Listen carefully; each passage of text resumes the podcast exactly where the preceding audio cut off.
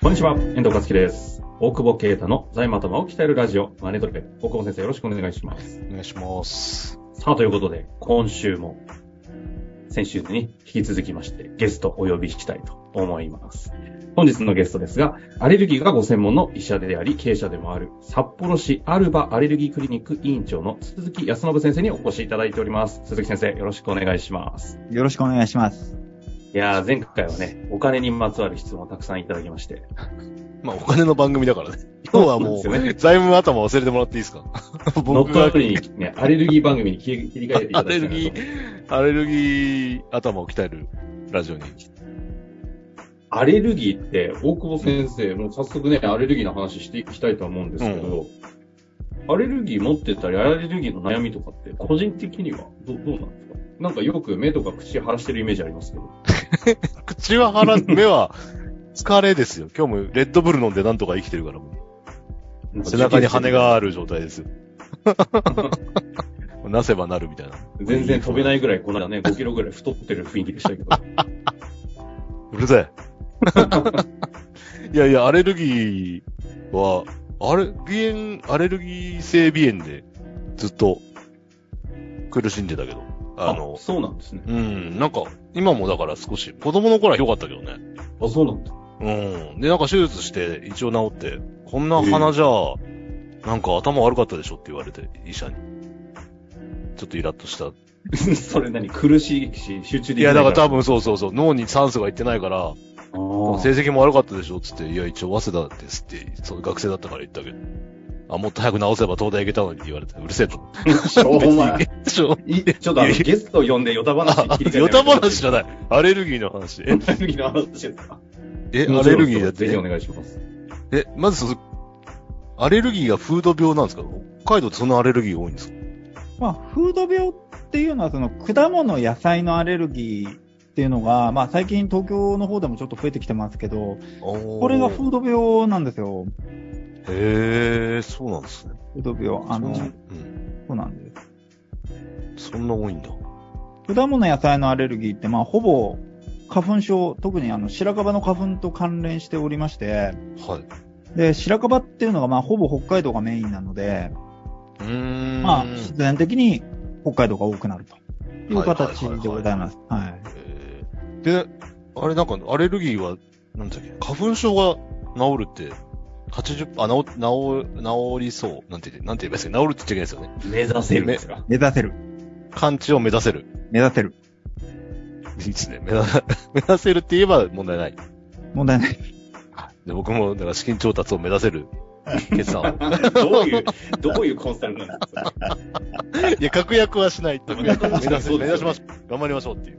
はい。そうなんです。もう僕らはもう法律でそうですよね。治るって言っちゃダメだっていう決まりになってまはいはいはすね。えでもなんか、本当に、まあ、良くなる可能性が結構あるんですか基本的には日本とまあまあ俗にお偉いさんの先生がまあ言うにはまあ日本と北朝鮮以外の国ではは基。本的に花粉症の治療っていうとやっぱり根治を目指す免疫療法っていう治療があってこれが主流なんですよね。はいはいは日本と北朝鮮だけがこれができなくていはい。へえ。な日本はな何やってるんですか日本はなんか耐え 忍ぶ。確かになんか治ってる感じの人って見ないですよね。なんか見ない、俺もなんか、花粉症じゃないですけど、なんか毎年、毎年増えていくんですよね。今年から花粉症ですみたいなうん人が出ていくことに怯えてて、ちょっと目が痒くなる と花粉症なんじゃないかって、今年来るんじゃないか今と。年はそろそろ、いや、え、そ、根治を目指す、目指せるんですかな、な、根本的に違うんですかそうあの日本以外の国では花粉、まあ、例えば花粉のアレルギーを起こす成分が、まあ、薬としてあってそれをちょっとずつ飲んだり注射して慣らしていくっていう治療が主流なんですよね。毒を持って毒を制す。そうですあの毒に慣らしていくみたいな感じで、おまあ、例えばオーストラリアとかだとあのこれの専門のクリニックがあるんですね免疫療法クリニックって言って専門のクリニックが普通にあったりへーオーストラリアの先生たちと話すと日本ないよねとかっていうの普通に軽いっすね、オーストラリア。もうちょっと心配してほしいな。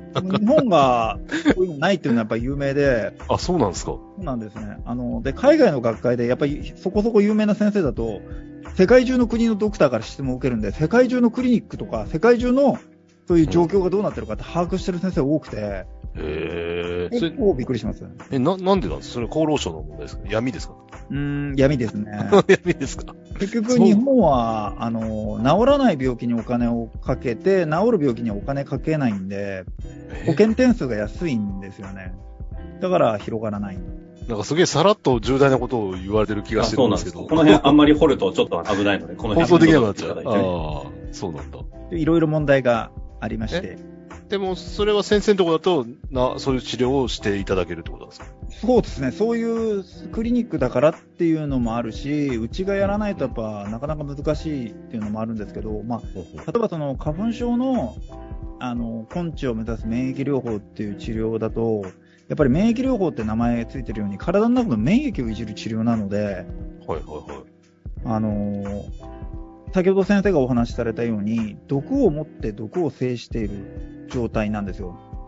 でうんそうなってくると、あの、毒の量を間違えちゃったりすると、あの、体おかしくなりそうじゃないですか。はいはいはいはいはい。それと同じで、免疫をいじってる治療なのでうん、普段は何ともなかったとしても、免疫のバランスが崩れたような状態になっちゃうと、うん普段は何ともないのに、いきなりブワーって全身じんましん出たりとか、呼吸苦しくなったりとかする可能性が、まあ、ものすごい頻度は少ないんですけど、あるんですよ。はいはいはい。注意してれば大丈夫なんですけど、でもしいざという時にその症状が起きちゃった場合、うん。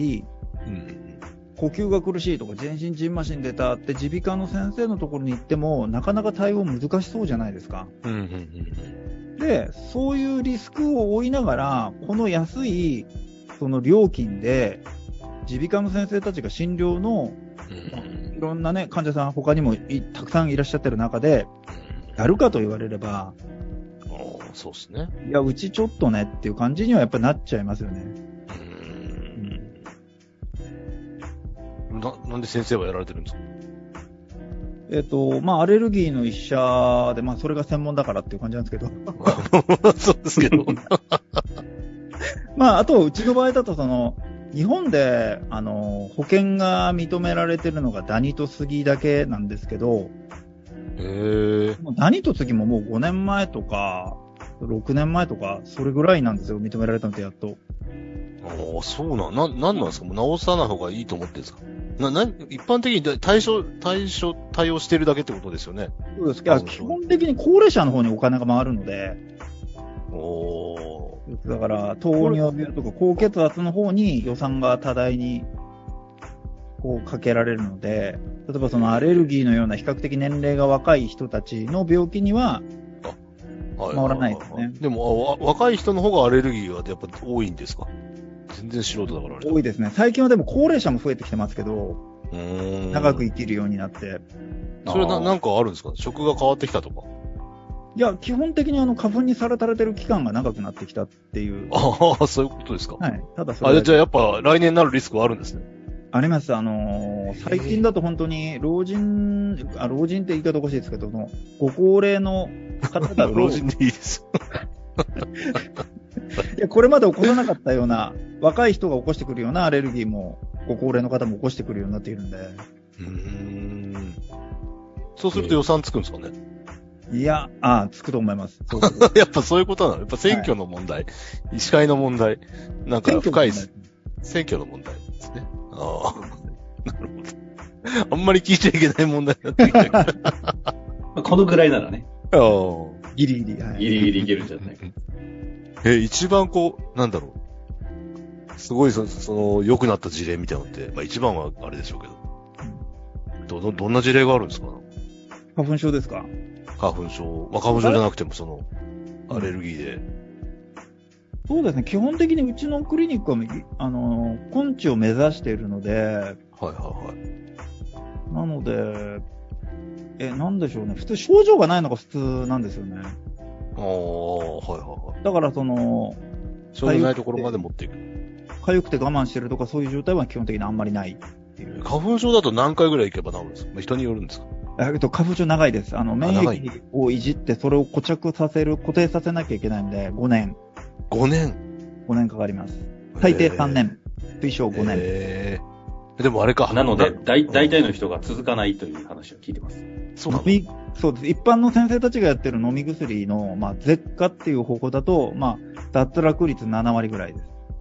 ええうちは注射でやってるので、はいはいはいはい。月1なんですけど、舌下っていう飲み薬だと、毎日飲まなきゃいけないので、ああ、そっかそっか注射を月1打てば治る。あ、毎月ですか花粉症じゃななく、あ、そっか、免疫をいじる。うんそうです、毎月です。花粉が飛んでない時期とかももう毎日。ああー毎で月も、でもねうん、か花粉症じゃないから、そのし真剣度がわかんないけど、すごい辛そうだから、逆にそれで治んなら、ね、いいんだろうね、やっぱり。そうですね。だから、治るって言っても5年経って、はい、症状がなくなりましたよ、じゃなくても、早い人だと3ヶ月から6ヶ月ぐらいで症状出なくなっていくので、そういう、ああそう完全になくなるのがそんぐらいかかるだけで、まあ、そうです注射打たなくなってもいいよっていうのが5年になるぐらいで、注射打ったらやっぱり3ヶ月から6ヶ月で症状なくなっていくので、それすごいっすね。でも6ヶ月ぐらいで治ったと勘違いして、やめちゃい、勝手にやめる判断をしそうですね。まあ、ある一定割合の人は来なくなりますね。やっぱり、うん。なりそうです。それでもまた再発するんです。さあ開発します。あ、するんだ。しますよなるほど。ただ、その人によっては、免疫がガタッとこと、まあ、アレルギーを起こさない方向に傾いて、前よりは全然マシだよね。こんだけ注射と、注射途中でやめちゃったけど、この程度で済むんだったら、ああ。みたいな考えの人とかも、やっええぱりいるんですよね。その、ふ普通の、あ、まあ、アレルギーでもそうか、種類によるのか。なんか僕、なんか、なんだろう。汚い家とか行くともう、くしゃみが止まんない、ですけど。意外とデリケートなんですよ。いや、意外じゃねえ。意外か。 確かに言うな。いや、なんかもう、目と鼻が、ダメっすね。ダニのアレルギーですね。ダニ、あ、ダニですか。い昔やハウスダストって呼ばれてたやつですね。ああ、ハウスダストってダニなんですかダニエルさん、あのー昔、その僕が医者になった頃はまだハウスダストとかって呼ばれてたんですけど、僕がそのアレルギーの講習会通うようになったもう10年以上前ぐらいから、もうハウスダストなんて採血で測ってんの日本人の医者だけだから、恥ずかしいから絶対測るんじゃねえぞって言って、講習会で僕ら怒鳴られてたのが13年とか15年前ぐらいなんでええすなんか、今日はダニな、かなか話してくださいますね。ね大久保啓太が引き出すんで、 え。いやいやいや、なんか、でも、ハウスダストって言ってて可愛いけど、ダニって言われるとすげえ嫌だな って今、負けた気分になります。ダニなんだと思って。ダニなんですよ。ええそれもでも、な、それは注射ですか注射も飲み薬もあるんですけど、ん基本的に飲み薬って、やっぱ製薬会社さんが薬として出してるんで、あはのい濃度が変えられないんですよ。ああ、はいはいはいはい。で注射だとオーダーメイドで量が変えられるそっかのでそっか、なんでうちはもうほとんど注射なんで、ええそれはどん、それも3年から5年。それと同じです。ええでもな、なんなら一生ですもんね。うん。うんもっと若いうちに知りたかっ通って。あ、その話もありますよね。若ければ若いほどた。うんいいんだよっていう話を。そう、治りやすいですけど、でも年齢はあんまり関係ないですね。うーん。でもね、治ったら残りの人生がな、ね、アレルギーなしで生きれるからね、そっちは長い方がお得ですよね。まあ、パフォーマンスは落ちないですよね。花粉症の時期に。うんなんか並んで病院に行かなきゃいけないとかっていうのもなくなるんで。今年からね、仲いい弁護士が花粉症になったって言って、なんかメガネしててめちゃくちゃパフォーマンス落ちてて、髪型もね、メガネに合わせた髪型に変えてたっていう。 なんか元気なんだかなんだかわかんないな。いそれでパーマの雰囲気変わってたんでや、そう、あれメガネに合わせたらしい。ちょっ と知ってるから面白すぎますけど、ちょっとね、それはいつか。あの方も番組やってほしいですね。いやー、だ、でもだってバイク乗れなくなるでしょ春なんかめちゃくちゃいい、今はね、楽しく乗ってるけど、花粉症だったらもう、出なくなるもんね。そうですね。あ札幌に行けばいいんですね。まあこの注射の治療ができるところってものすごく数少ないのと、あと、うんうんうんそう日本ではダニとスギしか今できないってお話しさせてもらったんですけど、え日本以外の国だとそれ以外のものがもう何十種類ってあるんですよ。あ薬の種類ーが。で、アメリカからうちは輸入して、あの、治療してる。えー、それ、あれですか伺って、何のアレルギーがあるかみたいな、見てもらってみたいな感じなんですか流れとして。です。はい。で、それに対、それで発見してもらって、そこの注射を打って、治していくと。へただまあちょっと注意が必要なのが、そはいはの治りにくいアレルギーとなりやす治りやすいアレルギー、それからはいはいはい花粉でも、例えば日本とアメリカで同じ木が種類あったとしても、と、えアメリカにある花粉と日本にある花粉って若干違ってたりする部分っていうのがあるんですよ。ーへえ。だからアメリカから薬を輸入するんで、うん多分これは効かないんじゃないかとかっていうのもまあ若干はあったりするんで。ああ。でもそれも言ってくれるんですもんね。聞かないんじゃないかって。うんそうです、はい。ああ、すごい。そうなんだ。多分こ無れ理。あの、実際にも大久保先生おっしゃってくださいましたけど、あの、さ九九州、佐賀とか、ああいったところからも、わざわざ札幌まで、あの、毎月通われている患者さんもいらっしゃるぐらい、やっぱり、なかなか治らないのをね治せる先生なんですよね。治せるって言っていいすのごかいな行こう。行きたいな。行きますよ。その、札幌、経費になるかな、旅費。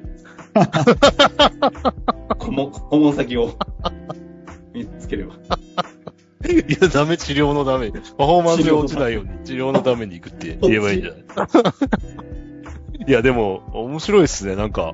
いや、今回なんかあれですけど、出ていただいて、質問もいただいて、僕も質問させてもらったけど、やっぱ、結構、あの、お客さんとかで、質問っていうか、まあ、なんていうか、財務コンサルしてるから僕は聞かれて話すんだけど、そうじゃない時間に、お客、そうじゃない時間って、僕、お客お客さんのビジネス分かんなきゃいけないからめっちゃ聞くじゃないですか。そうするとなんか、全然知らない世界のこと聞けて、おもろいなっていうのをなんかう、ん。仕事やってて思う思うんですよね。最近だってストレッチとか流行ってるしさ。よく俺がストレッチ通うことになるなんて、全く思わないけどいさや、本当ですね本当です。体を鍛える日が来ると思わなかったですよね。思わないでしょ。だから今度アレルギー治療する日が始まるっ ていう。ちょいっとや、ぜひね、あの、鈴木先生、緊急のことをされていたので、昔はあの、タランチュラが毒針を飛ば飛ばして、あの、目に刺さった患者さんとかね、あの、電気うなぎに感電した患者さんとかね、そのとんでもない話言ったこっりちの方が面白かったでしょ。結構ネタ豊富で凄まじいですよ。ええ指のやけどできました、電気うなぎの人。ええすごいな。まあ、さ、そんなこんなでね、時間も実は来てしあまいあ、まして、はいはい。あの、少しね、ちょっとご紹介させていただければなと思うんですが、あの、鈴木先生、あの、同じく、大久保先生と、ポッドキャストされておりまして、あの、元 NHK のアナウンサーの方とされていて、えー知れば勇気が湧く、アレルギー攻略講座という番組やってますので、そちらの方では、あの、花粉症だけじゃなくて、先ほどのね、ハウスダストとか、ダニとか、もっとマニアックなやつとか、いろいろやってるので、あの、質問とかも寄せられますので、ぜひ、聞いていただきたいなと思いますし、書籍はですね、学研さんから、えー保湿を変えれば、アトピーは治せるというところも出ていてアトピーも直アせるんトだ。ピーもなんですよ。なの直せるって直すことが目目指せる指んだ。せる。すねごい そうなんだ。そっか、アトビーもそうね。えーぜひね、あアトの、ビーそちらの方もチェックしていただけたらなと思っております。鈴木先生、最後にせっかくですので、なんか一言いかがでしょうか本日はどうもありがとうございました。えー以上です。さっぱりとね、ああの、の、こういう先生ですので、 ぜひ、あの、札幌に行った際は、アルバアレルギークリニック行っていただけたらと思います。ということで、2回にわたってやってみましたけども、今日のとこ終わりたいと思います。札幌市のアルバアレルギークリニック院長、鈴木康信先生にお越しいただきました。鈴木先生、大久保先生、ありがとうございました。ありがとうございあまりしがとうございた。ました。本日の番組はいかがでしたか番組では大久保携帯の質問を受け付けておりますウェブ検索で「税理士カラーズと入力し検索結果に出てくるオフィシャルウェブサイトにアクセスその中のポッドキャストのバナーから質問フォームにご入力くださいまたオフィシャルウェブサイトでは無料メルマガも配信中ですぜひ遊びに来てくださいね